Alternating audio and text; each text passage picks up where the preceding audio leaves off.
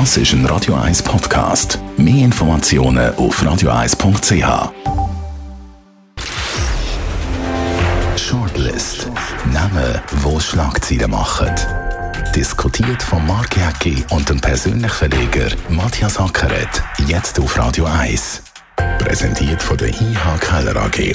Ihre Skoda-Partner. Jetzt mit dem Skoda Karoq Spotline. ihkellerag.ch Skoda. Simply clever.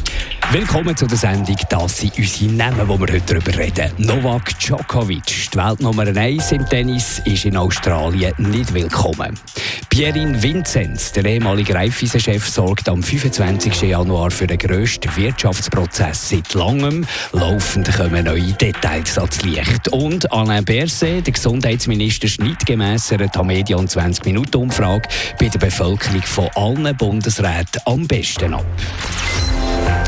Das hat mich noch erstaunt. Ist ja häufig kritisiert, der Alain Berset. Er ist da noch in einen Erpressungsskandal verwickelt, wo da degütant äh, Informationen sind rausgekommen. Trotzdem, das Volk steht hinter dem Gesundheitsminister. Ja, ist vielleicht ein bisschen der General Guison-Effekt, oder? Wenn dann wirklich Krise ist, dann sehnst du dich eigentlich nach einer Führerfigur und äh, das war ja beim General Guison der Fall gewesen. Vielleicht jetzt in der jetzigen Situation, wo man wieder hört, jeden Tag so und so viele Fälle, äh, dann will man eigentlich eine Regierung, die einfach klare Linie durchgibt. Der General Gysan-Vergleich mit Verlaub, der hinkt natürlich, weil genau dann hat man das gemacht. In einer Krisensituation, in einer Kriegssituation hat man einen hergestellt, der der Oberbefehlshaber ist. Das ist ja in unserem Polizsystem, im Föderalismus, mit einem eher schwachen Bundesrat vor Funktion her, ist ja das eben gar nicht passiert jetzt. Wir haben ja nicht irgendjemanden, der die ganze Krise managt. Ja gut, aber der Alain Berset ist natürlich schon ein bisschen das Gesicht, ist der Gesundheitsminister, wie in Deutschland auch, der Herr Lauterbach, oder? Ist ist eigentlich das Gesicht, Gesicht von der Krise.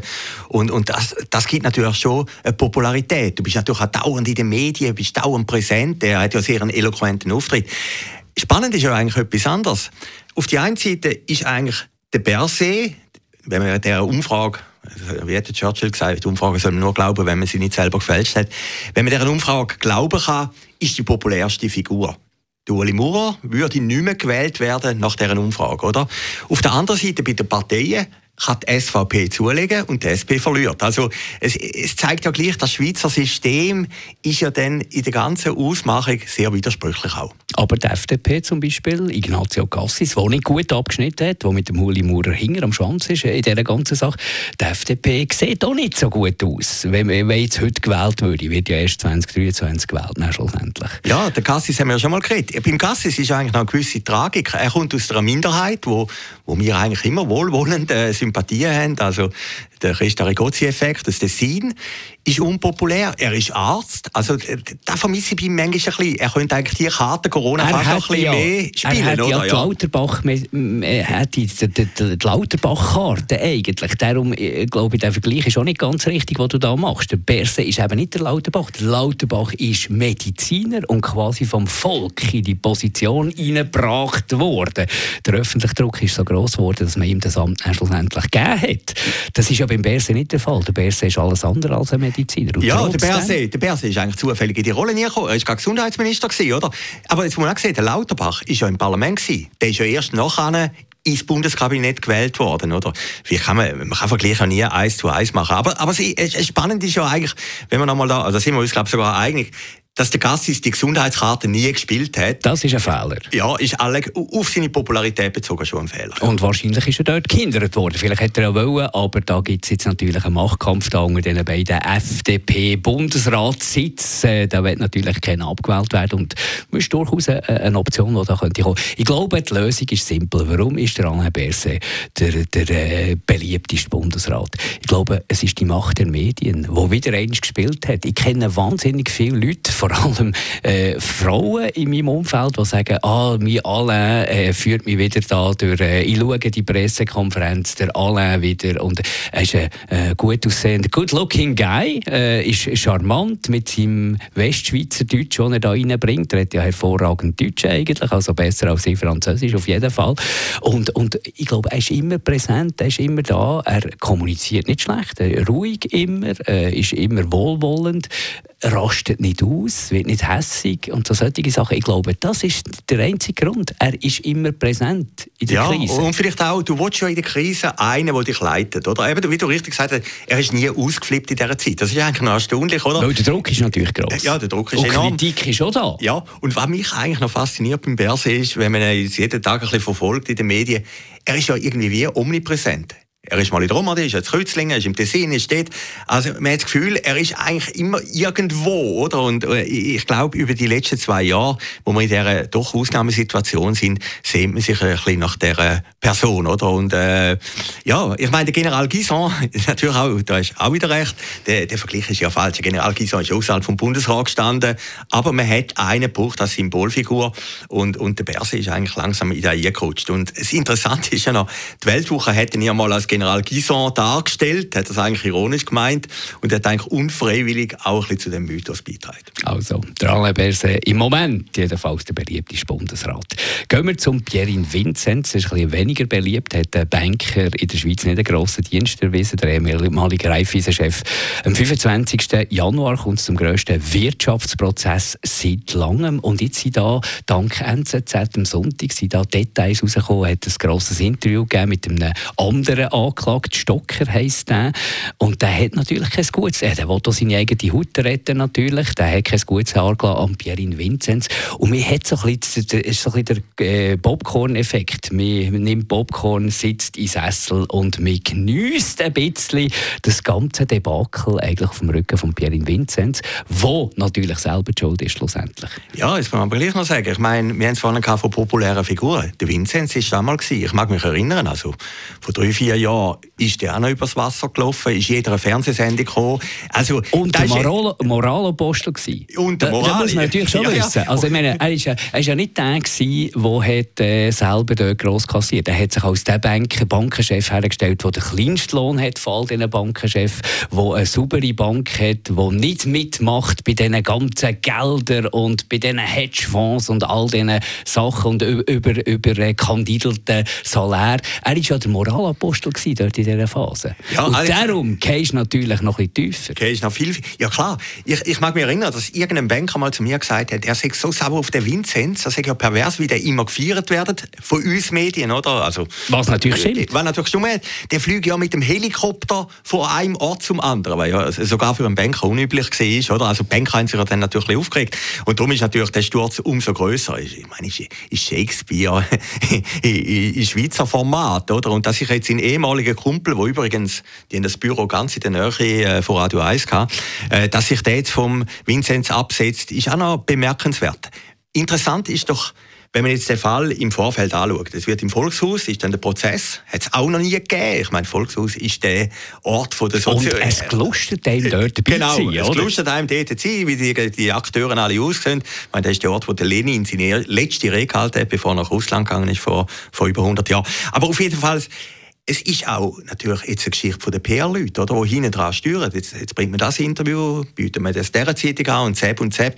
Also jetzt versucht natürlich jeder, seinen Akteur im besten Licht äh, zu glänzen lassen. Aber bei einem Prozess ist es natürlich bei einer Abstimmung oder bei den Wahlen entschieden ist natürlich erst, wenn das Urteil wirklich da Absolut. ist. Absolut. Ja. Aber das ist die ganze Schwierigkeit an diesem Prozess. Einerseits hat man strafrechtsrelevante äh, Geschichten. Da geht es um Veruntreuung, da geht es um, um wirtschaftlichen Betrug. Und auf der anderen Seite haben wir moralische Aspekte, die eigentlich strafrechtlich nicht relevant sind. Wenn jetzt der ähm, Peter Spuler Geld schuldet, dann ist das eine Sache zwischen den beiden. Oder? Wenn er kein Geld mehr hat, der Pierre Vinzenz, ist da irgendetwas Persönliches, wo er offenbar mit Geld nicht umgehen kann. Wenn er dem Stocker Geld schuldet, dann ist das so irgendwie nicht etwas aus meiner Sicht Strafrecht Relevanz. Aber trotzdem, die Moralkarte, die scheint doch da das Gewicht zu haben. Und jetzt geht es natürlich darum, inwiefern beeinflusst das natürlich schlussendlich auch die Richter. Ja, da habe ich einen interessanten Artikel gelesen über das, wo einer von einem Gericht gesagt hat, eigentlich äh, sagen die, das sagen ja professionelle Leute, die dürfen das, können das irgendwie abschirmen. Ja,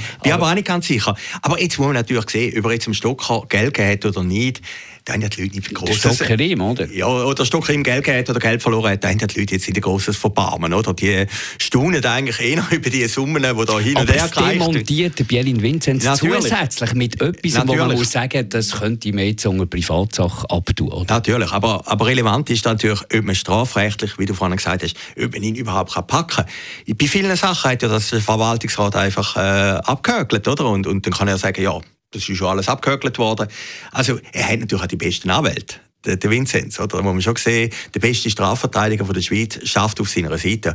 Und ich würde jetzt nicht wetten, oder nicht, eine, eine große Wettmacher, dass er verurteilt Kein Moment. Ja, ja. Kein Moment. Also das kann sicher eine ganz große Überraschung werden, wenn dann alles, die Moral und alles das weggeschaufelt wird, dass am Schluss gar nicht so viel strafrechtliche Relevanz übrig bleibt. Aber eben, man liest es gerne natürlich. Auch ich, Nein, ich, natürlich ich lechze nach diesen Artikeln oder? Nein, und denke dabei immer, aber ich, werden da die Medien ihrer Verantwortung gerecht? Ist es richtig, dass ein NZZ am Sonntag äh, dem Mitangeklagten die Stimme gibt? Für die, für die Zeitung selber spektakulär, selbstverständlich. Für die Leser spektakulär. Aber ist es relevant?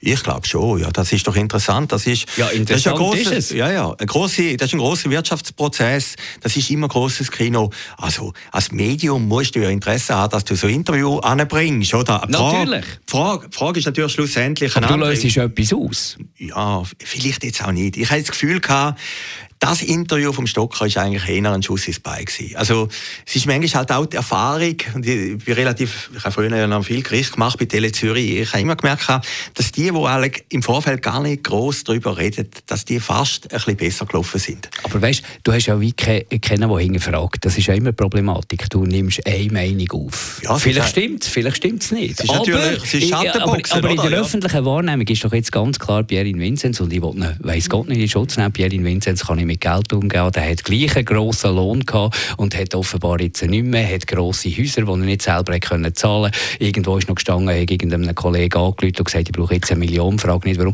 Es ist so alles unwidersprochen und es ist alles nicht beleidigt und trotzdem beeinflusst die öffentliche Meinung. Ja. Ob wahr oder nicht. Ja gut, die Meinung ist natürlich schon länger beeinflusst, oder? Also ist natürlich schon etwa seit Enthüllung durch Inside Paradeplatz beeinflusst, oder?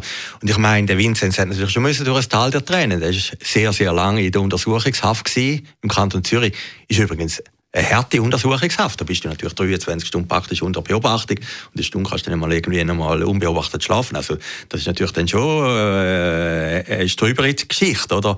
Und äh, von dem her ist man natürlich auch überrascht, wie er auftritt. Weil wir kennen ja eigentlich nur das sage ich mal, das Samstagsjass-Gesicht vom, oder Jacobo Müller-Gesicht, wo er dort auftreten ja. ist, oder? Und das habe ich beim Stocker eigentlich fast noch spannender gefunden, wie die Aussagen, ob er jetzt Geld geht oder nicht, das können wir ja nicht prüfen.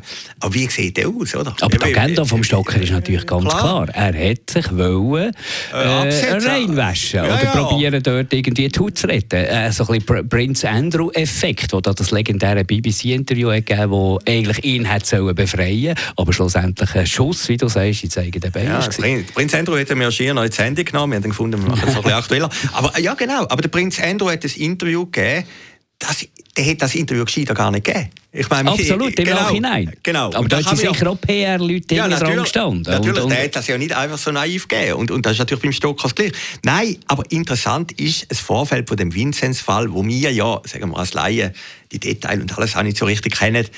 Äh, einfach immer hinterfragen, was ist der Grund, dass jetzt einer die Öffentlichkeit ist? Was ist der Grund, dass einer jetzt ein Interview gibt? Aber macht das, macht das, das Publikum? der Unterschied. Weißt, wir, wir, es, wir, es nimmt einem ja rein. Das ist ja so ein bisschen der Voyeurismus, der in jedem von uns drin ist. Wir wollen ein wissen, in welchem äh, Etablissement haben die ihre Spesen auf, auf, auf, auf Zeug geholt, auf, äh, ausgegeben und so solche Sachen. Aber ist, das ist ja dann schlussendlich nicht äh, relevant für das Strafrecht. Ja, natürlich. Aber die müssen, ich meine, das ist ja ein Beruf. Äh, wenn du Richter bist, dann musst du das ja können absondern. Spannend ist ja der Vinzenz, hat man gar nicht gehört, oder? Der hätte sicher auch die Möglichkeit gehabt, ja, irgendwann ich meine, der hat so massive Vorwürfe eben mit dem, äh, den Nachtclubs, die er besucht hat und die Etablissements.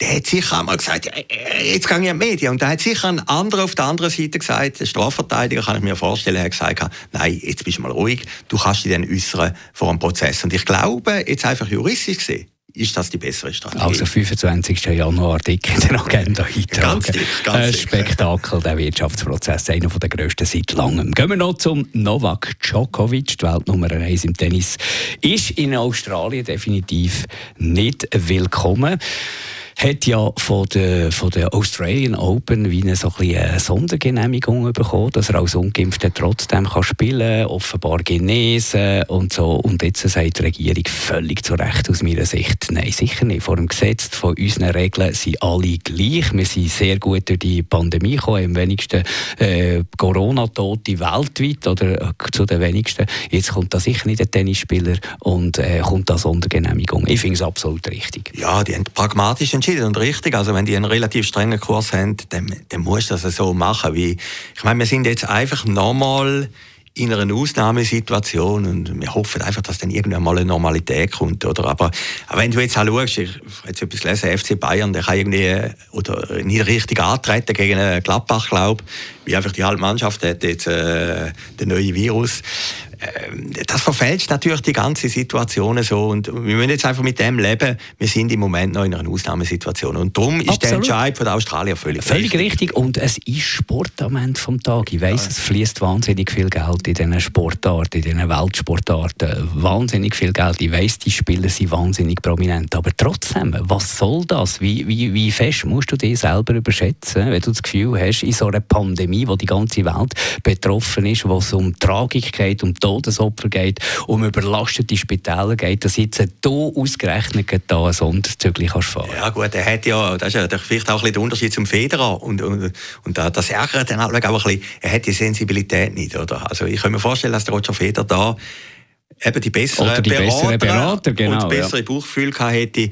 Und der Djokovic, ja, der geht einfach immer mit dem Kopf durch die Wand, oder? Und, und das ist auch der Grund, warum der Anlage nicht so populär ist. Sympathiepunkte hat er auf jeden Fall keine gewonnen und die hat er doch dringend nötig. Also der Djokovic. Matchpoint, der ist verloren gegangen. Danke vielmals. Matthias Ackert, euch für zuzulassen. Die nächste Shortlist wieder in einer Woche. Shortlist mit dem Mark Jäcki und dem Matthias Ackeret. Zum Nachlesen und Abonnieren als Podcast auf radioeis.ch.